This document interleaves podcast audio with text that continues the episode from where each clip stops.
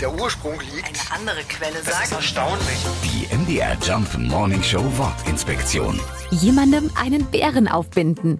Ja, was mit dieser Redewendung gemeint ist, das ist klar. Wir flunkern jemanden an, übertreiben, sagen einfach nicht ganz die Wahrheit. Aber was genau hat der Bär mit einer Lüge zu tun? So ganz genau ist das nicht geklärt. Einige Experten glauben, die Redensart stammt aus dem Mittelalter. Ein Bär war damals von einem Einzelnen nur schwer zu erlegen.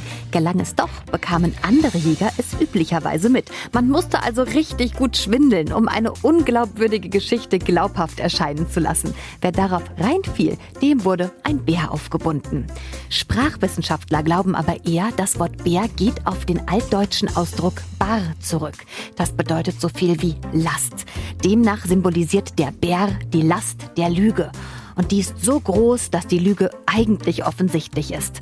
Klar ist nämlich auch, ich kann niemandem einen Bären auf den Rücken binden, ohne dass er es irgendwann merkt. Jede große Lüge fliegt demnach irgendwann auf. Die MDR Jump Wortinspektion. Jeden Morgen in der MDR Job Morning Show mit Sarah von Neuburg und Lars Christian Kade. Und jederzeit in der ARD Audiothek.